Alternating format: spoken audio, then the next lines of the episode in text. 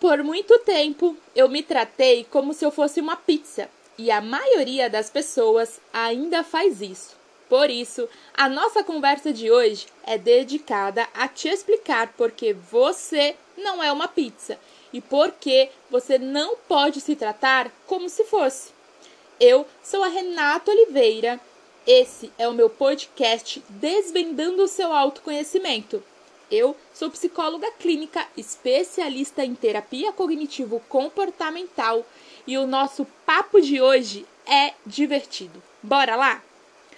Quero que você pegue papel e comece a imaginar uma pizza.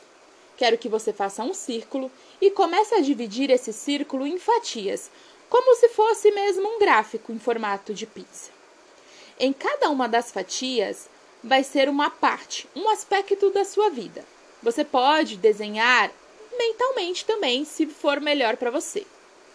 Se você perceber, no papel dá para gente separar cada aspecto da nossa vida de uma forma. Mas você já parou para pensar que na vida real a gente não consegue separar os aspectos da nossa vida?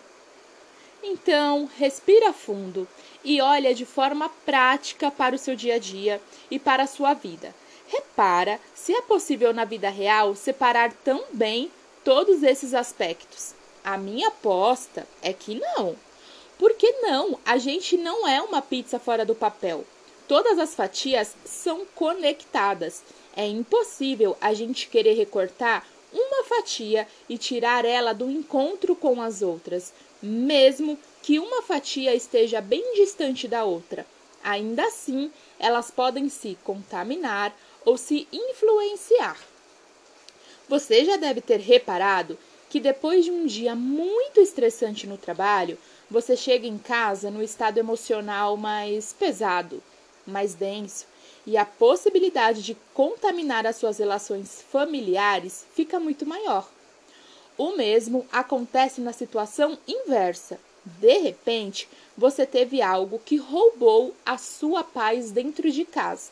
Naquele dia, você vai para o trabalho e não consegue estar com o mesmo nível de presença, de inspiração e de produtividade que você teria se estivesse com o seu estado emocional equilibrado.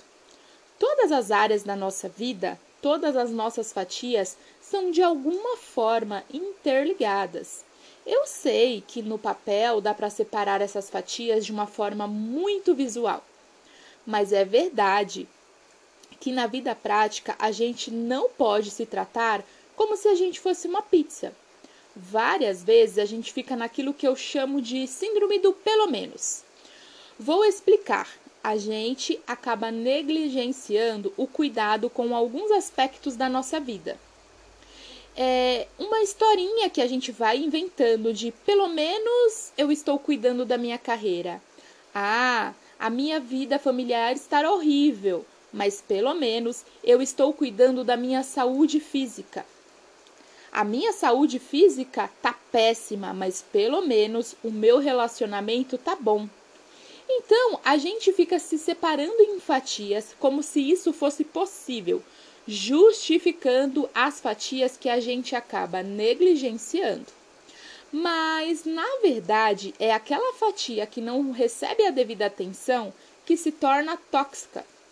E por ser tóxica, ela tem potencial de contaminar todas as outras, porque basta uma fatia que não está recebendo o cuidado e a atenção para que a gente contamine todo o resto e o nosso estado emocional e o nosso pano de fundo que de repente não está recebendo esse cuidado é aquele que vai nos trazer algum prejuízo físico. Se de repente você não está cuidando da sua saúde física, aquilo ali está trazendo muita dor no seu corpo, muito incômodo, ou está fazendo o seu sono não ser um descanso de qualidade. Isso impacta o seu estado emocional. Aí você não dorme bem e a sua energia não fica legal. Seu amor não fica bom e é claro que isso vai contaminar a sua carreira, as suas relações, a sua vida familiar, o seu humor. Então a verdade é que quando uma das nossas fatias não está em dia, ela tem o potencial de contaminar o nosso estado emocional. E o emocional contamina todo o resto da nossa vida. Prova disso é que no dia a dia que a gente está com o nosso emocional legal, a nossa energia lá no alto, problemas e desafios acontecem, mas não são capazes de nos roubar do nosso eixo. Ao contrário, quando o nosso emocional não está muito bem aqui, a gente começa a perceber qualquer probleminha nos rouba a paz. E as pessoas que vivem melhor não são as pessoas que têm uma vida isenta de desafios. Porque, gente, isso é ilusão, né? Isso não existe. Vive melhor quem tem gestão emocional para não deixar que as próprias emoções Contamine todas as fatias de sua própria pizza, da sua própria vida. Ou seja, todas as vezes que a gente percebe que algo não está legal na nossa vida, a gente precisa entender o pano de fundo. Como é que os meus estados emocionais estão contaminando esse aspecto da minha vida? E se a gente tiver disposição para se investigar com honestidade, muitas vezes a gente vai perceber que aquela fatia que não tá tão legal, na verdade, foi contaminada por outra. De repente, a relação familiar não tá legal, porque você está depositando todo o estresse acumulado lá no trabalho, dentro de sua casa, nas relações familiares.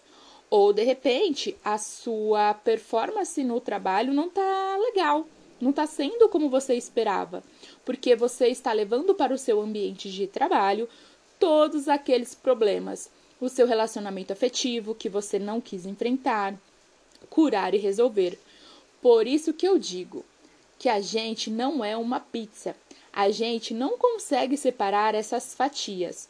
Uma sempre vai contaminar a outra. Nós somos um sistema integrado e complexo, não é mesmo? E todas as vezes que a gente quiser curar algum aspecto nosso, a gente tem que se perceber como um sistema integrado e complexo. O que eu quero dizer com isso? Você não cura a sua carreira olhando só para a sua carreira. Você precisa entender e descobrir e começar a se mencionar o que está me contaminando? O que está atrapalhando o meu desempenho no trabalho? Porque se começa no trabalho, contamina a sua autoestima, que contamina as relações familiares, que contamina o seu humor e que acaba contaminando todo o resto da sua vida. Por isso, para ter segurança, para que todas as áreas né, da sua vida e para que a sua pizza esteja completa, você precisa se investigar se descobrir quem de fato você é e qual aspecto você está negligenciando. Muitas vezes as pessoas falam: "Rê, eu queria encontrar o meu propósito", e essa pessoa nem se conhece. Ela está tão distante desse propósito, ela não tem intimidade consigo. Como é que ela vai encontrar o propósito se ela nem se encontrou? Então, se tem algum aspecto da sua vida te incomodando, você deve olhar para o todo, para todas as fatias, não apenas para aqueles pontos de onde nasce o incômodo, porque certamente ele pode estar sendo contaminado por uma outra fatia que você está negligenciando. Nem sempre a cura está no mesmo lugar do incômodo. Por isso é que vale a pena criar um novo olhar e começar a se perceber como um sistema integrado e completo. A cura a gente percebe na lapidação do autoaperfeiçoamento e ele só vem quando a gente entende que todos os aspectos da nossa saúde, do nosso bem-estar, estão interligados no momento em que você parar de fatiar a sua vida como se fosse uma pizza. Você vai começar a construir esse olhar e a se perceber em sua completitude. E aí você ganha clareza para encontrar a real raiz das suas questões. E é ali que está a cura dos seus maiores problemas. Pensando nisso, eu quero que você faça uma reflexão. Chegando no final de ano, né, a gente acaba querendo, né, refletir como que foi o ano, o que aconteceu. Qual é a fatia que está contaminando todos os outros aspectos da sua vida? Qual é aquela fatia ali que faz com que o seu humor mude, com que você fique mais irritada, com que você não consiga gerenciar as suas próprias emoções? Pois é, fica aqui a nossa reflexão e lembre-se: você é completa, você não consegue se dividir em fatias. E o mais importante, todos os aspectos da sua vida precisam estar regulados. Por isso que a gente sempre fala sobre regulação emocional, que todos os aspectos precisam estar interligados. Bom, eu vou ficando por aqui.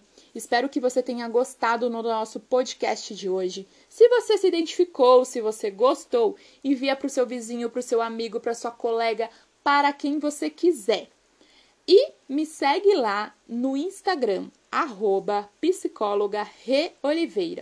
Vou estar esperando você com muito carinho. E se ficou com alguma dúvida, é só mandar um direct. Um grande beijo e a gente se vê!